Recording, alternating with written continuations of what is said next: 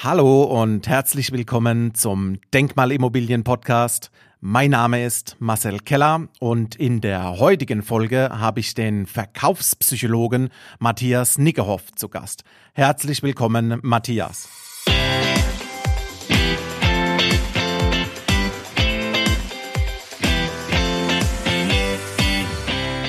Ja, hallo und herzlich willkommen, Matthias. Matthias, wir kennen uns mittlerweile seit wenigen Monaten, sind dadurch immer wieder regelmäßig auf verschiedenen Kanälen in Austausch. Heute nutzen wir mal die Chance und nehmen zusammen einen Podcast auf, weil Matthias, du bist ja sozusagen ein Urgestein im Podcast-Bereich und seit mhm. wann nutzt du bereits dieses Format und seit wann bist du mit dem Podcast unterwegs? Ja, es ist aktuell seit fünf Jahren, ne? also seit 2015 habe ich meinen Podcast und betreibe den, bin ein bisschen breiter gestartet, also mit Psychologie insgesamt allgemein und habe es dann immer mehr positioniert in Richtung Verkaufspsychologie, also mehr auf Marketing und Vertrieb gegangen. Genau. Aber gestartet bin ich vor fünf Jahren, da gab es, da gab es schon viele Podcasts, aber es war noch nicht so verbreitet. Also das meiste waren halt Podcasts von vom öffentlichen Rundfunk oder so. Ja. Ähm, aber viele, jetzt auch sehr groß sind, waren dann noch alle noch nicht unterwegs. Ja. Ja, fünf Jahre ist eine, ist eine lange Stange, gerade wenn man dem neuen Format Podcast mal zurückblickt. Und äh, wie hast du persönlich die, die letzten Jahre erlebt, die Entwicklung in dem Bereich des Podcasts? Mhm. Also das, was ich erlebe, ist, dass es immer spezifischer wird. Also es geht irgendwie von breiten Themen, geht es mehr noch in dieses Spezifischere. Hast du ja auch bei deinem Podcast, ne? Das ist sehr ja. spezifisches Thema. Richtig. Ich glaube auch, das ist der Erfolgsfaktor. Ich hatte zwar früher auch viele Hörer, also viele hunderttausende Hörer, war alles gut. Aha. Aber ähm, es haben wenig Leute angefragt oder irgendwas gekauft. Ne? Und jetzt, wo es spezifischer ist, ist es wesentlich erfolgreicher. Aha. Wenn man jetzt mal zurückblickt auf die erste Welle, auf deinen Start vor fünf Jahren, was war so der signifikante Unterschied rückblickend? Ja, also damals ähm, haben, denke ich, auch viele, also wie gesagt, einmal, dass sie halt breiter viele Podcasts waren, ne? also vom Thema ein bisschen allgemeiner, ist so meine Erfahrung. Mhm. So, ähm, dann hatte ich das Gefühl, dass viele das halt nicht so ernsthaft betrieben haben, gerade damals, ne? also außer jetzt die öffentlich-rechtlichen, also die Medien, die was gemacht haben. Ja. Aber ansonsten war das so ein bisschen so, hm, gucke ich mal, mache ich mal so einen Podcast. Und jetzt ist es, glaube ich, immer mehr auch ein wirkliches Marketinginstrument. Ne? Also ich gewinne halt auch die meisten meiner Kunden über den Podcast ne? und ähm, sehe das halt immer mehr auch als Marketinginstrument, also den Leuten kostenlosen Mehrwert zu bieten ne? und dafür halt psychologisch ist das dann die Reziprozität. Ne? Du gibst was kostenlos und bekommst dadurch halt Anfragen und Leute, die einfach Sympathie aufbauen, ne? die vertrauen dir dann, bauen Draht auf und sagen dann, ja, ähm, dem Marcel bin ich sympathisch, ähm, ich frage mal an, ähm, wo er mich unterstützen kann, was wir machen können. Ne? Genau. Ja, äh, selbst ich äh, lasse mich ja von dir infotainen, wenn ich äh, die meiste Zeit im Auto unterwegs bin und fahre zu den Terminen, äh, speziell zu den Notarterminen und da, äh, dadurch sind auch wir in Kontakt gekommen und gerade die Positionierung in der Nische, bei mir ist es die Denkmalimmobilie, bei dir ist es die Verkaufspsychologie, äh, kommt man nach und nach in das Expertentum. Du könntest auch einen allgemeinen reinen Immobilien-Podcast machen, aber wahrscheinlich wird es so wesentlich besser funktionieren, ne, dass es halt spezifischer ist, als irgendwie der tausendste Immobilienpodcast, ne? so allgemein gefasst ist. Richtig. Und deswegen sind wir komplett abgebogen und haben auch in meinem Bereich die Denkmalimmobilie die Nische aufgemacht, weil man gesehen hat, hier gibt es in der Art nichts und da gehen wir jetzt genau rein. Aber jetzt mal Butter bei die Fische auf deine Seite. Wie schaffst du es, kontinuierlich auf Platz eins im Bereich Marketing in den Wirtschaftscharts auf iTunes zu sein? Welche Hacks kannst du uns äh, hier mit auf den Weg geben? Wie gelingt dir das? Ja, natürlich einmal gucke ich natürlich, was die Leute äh, sich wünschen an Themen. Ne? Also ich gucke natürlich, was sind beliebte Themen, ne? kann man dann nachgucken, wo sind die meisten Downloads und gehe dann insbesondere auf die Themen, also die die Leute sich wirklich auch wünschen. Ne? Es kommt selten vor, dass ich mal eine Folge mache, die jetzt vom Thema ein bisschen weit weggeht oder so, sondern gucke halt immer, was wünschen sich die Leute ähm, mhm. was sind beliebte Themen und macht die dann immer wieder. Ne? Das wird man auch in meinen Folgen sehen. Manche Themen wiederholen sich dann nochmal so ein bisschen in anderer Form. Ähm, und dann gucke ich natürlich auch, wonach suchen die Leute ne? bei iTunes ähm, oder auch insgesamt bei Google, was sind so Trends, wonach suchen die, ähm, was ist den Leuten wichtig. Ja. Und dann auch die Kontinuität. Ich kenne so viele Leute, die machen irgendwie so ein paar Folgen und dann passiert erstmal wochenlang nichts, ähm, weil die irgendwie denken, es funktioniert nicht oder so.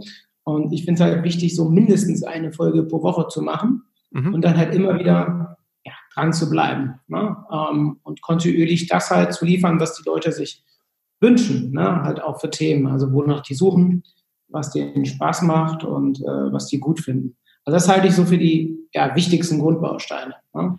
Ja.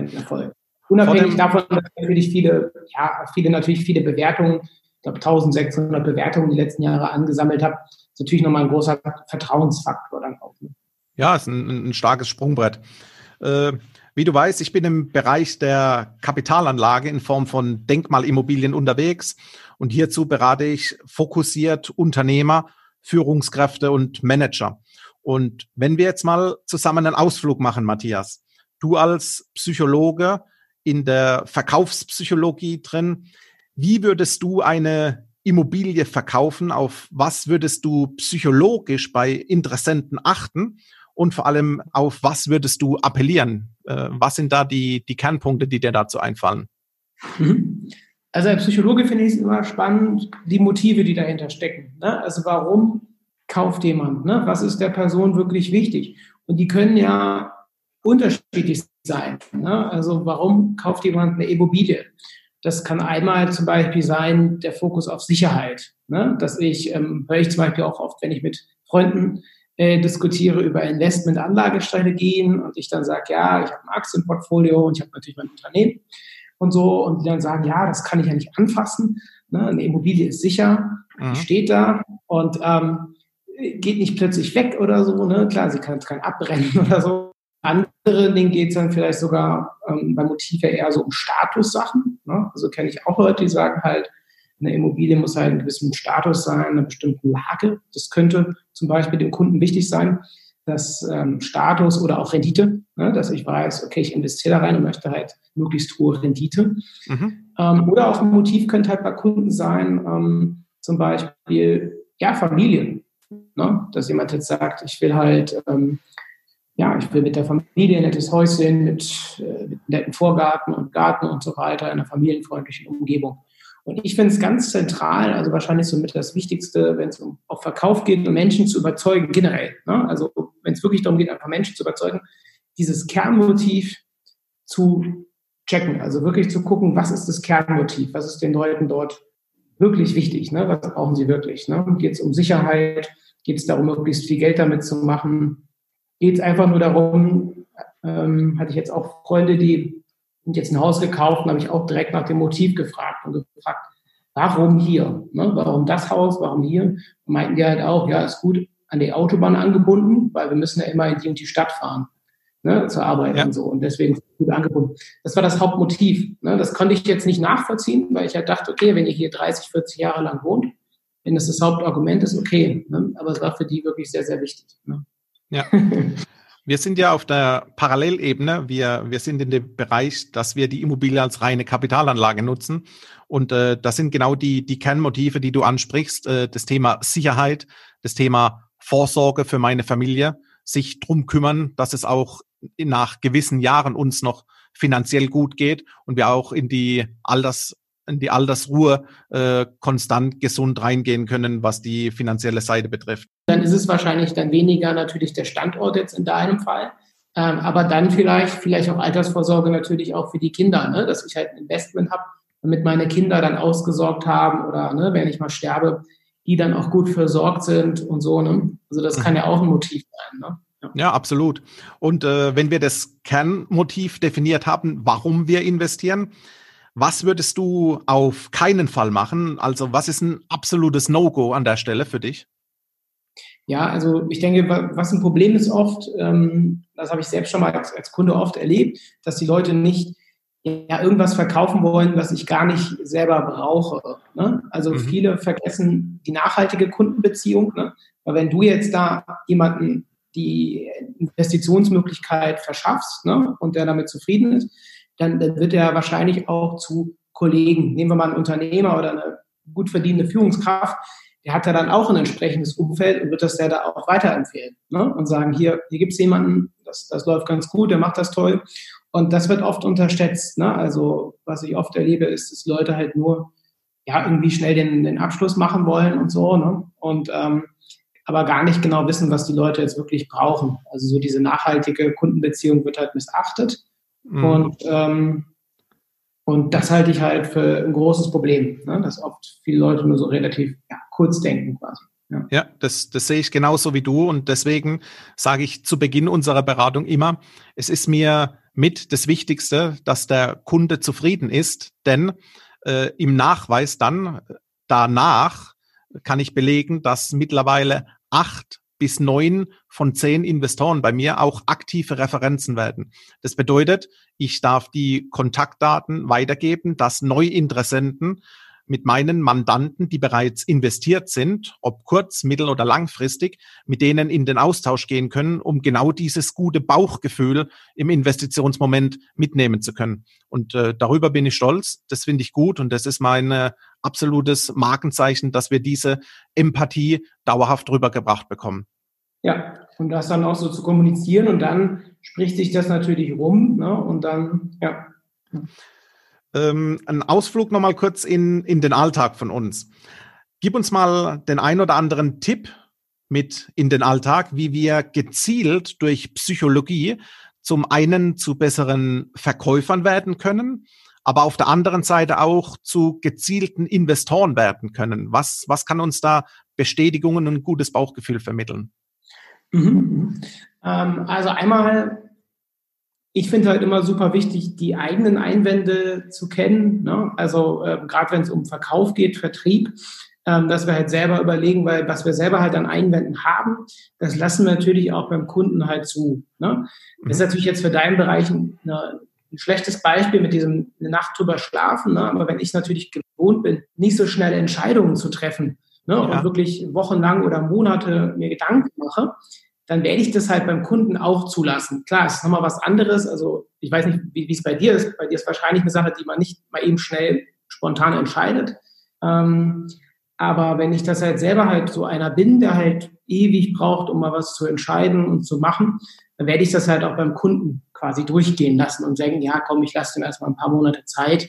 Aber oft ist es den Leuten halt dann nicht wirklich geholfen, ne? weil ich denke mal, auch in deinem Bereich ist das ja auch wichtig, wenn ich früher anfange, natürlich zu investieren, sagen wir mal, jemand ist auch noch relativ jung ne, und ähm, dann ist es ja umso besser, als wenn ich dann erst irgendwie mit, mit 60 anfange. Ne? Ja. Das ist richtig. Äh, hinten, hinten raus, äh, so wie du angesprochen hast, wenn ich mit 60 erst ein Immobilieninvestment starten will und will natürlich die volle Chance am Markt nutzen, dann, dann wird der Markt dünn. Und vor allem, wir sind in einer sehr guten Immobilieninvestitionszeit aktuell und auch die, die Ausblicke sprechen für Immobilien als Investment. Und wenn du dann lange wartest und nicht entscheiden kannst, dann ist eins garantiert. Die Immobilie ist weg vom Markt. Zum einen tritt die gar nicht im öffentlichen Markt auf. Wir verkaufen die Immobilie, äh, ich nenne es mal bildlich gesprochen, unter der Ladetheke in, in Netzwerken. Und da ist der Markt so schnell, die Immobilie wartet nicht auf dich. Das bedeutet, es gibt einen stringenten Entscheidungsprozess. Und äh, wenn wir den nicht standhalten können, dann ist eins sicher, dass wir nicht in eine Kundenbeziehung kommen können, weil wer nicht entscheidet, der kommt nicht zum Zug. Und gerade im Immobilienmarkt, der relativ schnell ist, im Bereich der Denkmalimmobilien, der Schmuckstücke am Markt, da musst du entscheiden. Und wenn du das nicht kannst, dann, äh, dann bist du definitiv hier in der falschen Sparte drin. Ja, weil irgendwer entscheidet dann halt für dich und dann bist du halt nicht dabei. Ne? Und ähm, nur wenn ich das halt selber die Einstellung habe, dann werde ich es halt auch bei Kunden einfach zulassen. Also diese eigenen Anwende, Einwände auch selber zu kennen. Ähm, und natürlich, was ich eben schon mal sagte, halt auch zu gucken, ja, die Persönlichkeit des Kunden zu kennen. Ne? Also wirklich zu überlegen, wie tickt die Person genau? Ne? Was ist ihm wirklich wichtig, über Fragen herauszufinden? Ne? Wo ist die Person unterwegs? Welche Motive sind da. Also das halte ich halt echt für so, ein, für so eine Grundfähigkeit, egal ob beruflich oder privat, dass man immer wieder schaut, warum macht die Person das, was sie macht, was will sie erreichen. Und dann kann ich sie darüber natürlich auch deutlich einfacher überzeugen und mich darauf einstellen, ne, dass ich passende Wörter zum Beispiel ähm, auch nutze und mich darauf einstelle. Ne? Ja. Also wenn jemand zum Beispiel bei mir anfragt und sagt, Matthias, mir ist wichtig halt, dass ich da einfach viel, viel mehr Kunden habe, viel mehr Umsatz mache, dann stelle ich mich halt auf die Person an. Dann gibt es aber auch Leute, denen steht das gar nicht im Vordergrund, sondern die wollen zum Beispiel, dass ihr Business besser läuft, ähm, damit sie mehr Zeit haben für ihre Familie. Ne, dass sie sich ein bisschen rausziehen können. Ne? Ja. Und das wäre auch ein Motiv. Ne? Genau. Ja, ja, klar. Gerade bei, bei mir im, äh, im Bereich der Denkmalimmobilie, da ist natürlich das Thema Empathie und auch Vertrauen wichtig, denn ich investiere Euros. Meine hart verdienten Euros gehen in eine Immobilie als Kapitalanlage. Und da zielen die Kunden auf absolutes Vertrauensniveau aus. Man geht teilweise in einen Vertrauensvorschuss, aber das ist die, die Grundbasis, um zusammen ins Geschäft zu kommen, weil man begleitet sich die nächsten Monate, die nächsten Jahre. Wie siehst du das, das Thema Vertrauensaufbau gerade im Bereich der Geldanlage, der Investition? Mhm. Ja, für, für, ja, eigentlich für das Wichtigste. Ne? Also ohne Vertrauen ähm, wird es halt schwer, da irgendwas zu machen. Und äh, deswegen ist halt so wichtig, ähm, Vertrauensvorschuss zu geben ne? oder auch den Leuten vorher was anzubieten und auch offen über Sachen zu sprechen. Ne? Also über das, was man auch nicht leisten kann, ne? dass man bestimmte Aspekte auch anspricht, die man, ja, die man, wie gesagt, nicht leisten kann. Ja. Und aber auch Vertrauen aufbaut. Ähm, ein Faktor psychologisch, um Vertrauen aufzubauen, ist natürlich auch Sachen über sich äh, preiszu, preiszugeben. Ne? Also es gibt dieses im Safe-Disclosure heißt das in der Psychologie, das heißt, ich gebe ein paar Sachen von mir preis. Ne? Muss ja. natürlich gucken, was es geht nicht darum, alles irgendwie aus seinem Privatleben auszupacken. Ne? Aber jetzt zum Beispiel auf deiner Webseite steht, ne, glücklicher Papa, das ist natürlich, macht das nochmal Sympathie. Ne? Also nicht nur bei Leuten, die jetzt ähm, Kinder haben, auch bei anderen. Ne? Das ist einfach nochmal was Sympathisches. Und dafür machen wir ja auch diesen Podcast. Ne? Wenn jetzt jemand viele von deinen Folgen hören, dann irgendwann glaubt man, die Person ja auch zu kennen. Ne? Also wenn ich Podcast höre, immer wieder von Leuten, dann denke ich irgendwann, boah, ich kenne die Person. Ne? Oder bin halt ein echter Fan. Dann baue ich natürlich eher Vertrauen auf, weil die Leute kennen deine Werte, die wissen, was du machst und ähm, bauen eher Vertrauen und Sympathie auf. Richtig, man, man wird dadurch nahbarer, die Wertedefinition findet statt. Man führt einen, einen ersten Kennenlern-Talk bei einem Kennenlern-Cappuccino momentan eher über Videocalls oder Telefonate. Man verabredet sich ein zweites Mal, um den Prozess zu definieren, den Kunden kennenzulernen, zu analysieren. Und dann geht man auch relativ stringent und zeitnah in die Entscheidung. Denn nur wenn uns das gelingt, dann kommen wir zusammen, dann begleiten wir uns. Und wenn nicht, dann sagen wir uns freundlich Danke und äh, verabschieden uns. Und dieser Dank geht auch an genau der Stelle an dich, Matthias, für deine Einblicke in die Verbindung Verkauf, Psychologie.